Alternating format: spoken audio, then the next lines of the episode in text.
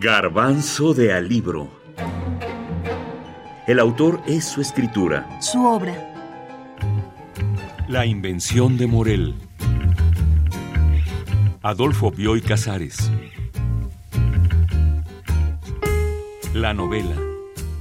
En Clon Ukbar Orbis Tertius, Borges menciona a Bioy. Descubrimos, en la alta noche este descubrimiento es inevitable, que los espejos tienen algo monstruoso.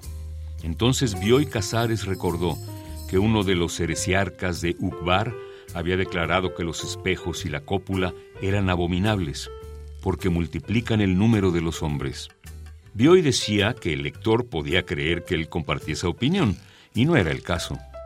Un día, sentado en el corredor de su casa, acudió a la mente de Bioy la perspectiva honda e infinita de las tres fases del espejo veneciano del cuarto de su madre.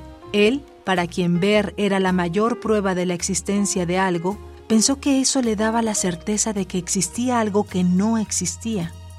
Deslumbrado por la visión, en sus memorias dice haber pensado entonces en la posibilidad de una máquina que lograra la producción artificial de un hombre, para los cinco o más sentidos que tenemos con la nitidez con que el espacio reproduce las imágenes visuales. ¿Sabría Bioy que estaba definiendo el concepto de realidad virtual? Sabemos que este fue el detonante de la creación llamada la invención de Morel.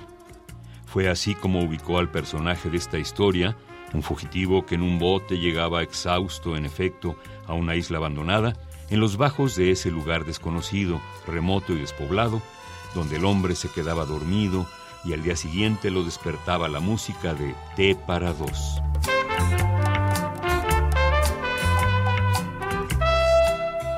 Para hacer verosímil el hecho de que nadie hubiera descubierto la máquina, debía funcionar a fuerza de una energía inagotable que no dependiera del cuidado del hombre.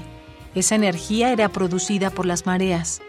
Por otro lado, el héroe, a su vez testigo y narrador, debía tener imperiosas razones para mantenerse alejado de los hombres.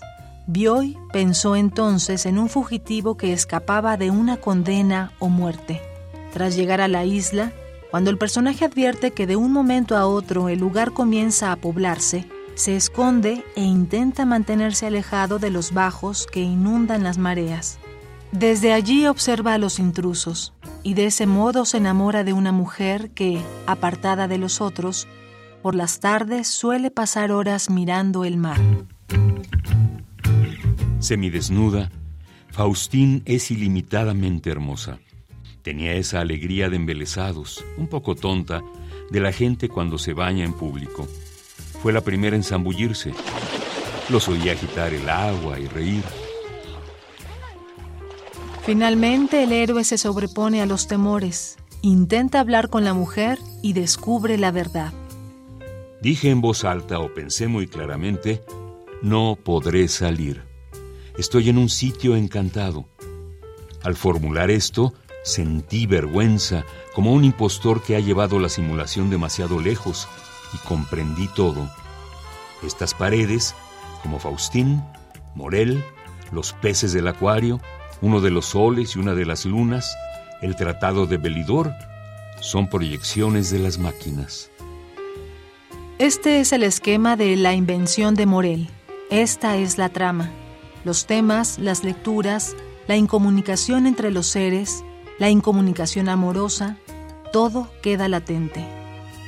Adolfo Bioy Casares publicó en Sur, en septiembre de 1940, los capítulos iniciales de su obra más reconocida, que editaría Editorial Osada, y un año más tarde ganaría el Premio Municipal de Literatura de la Ciudad de Buenos Aires novela de la que Borges dijo, He discutido con su autor los pormenores de su trama.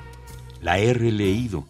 No me parece una imprecisión o una hipérbole calificarla de perfecta.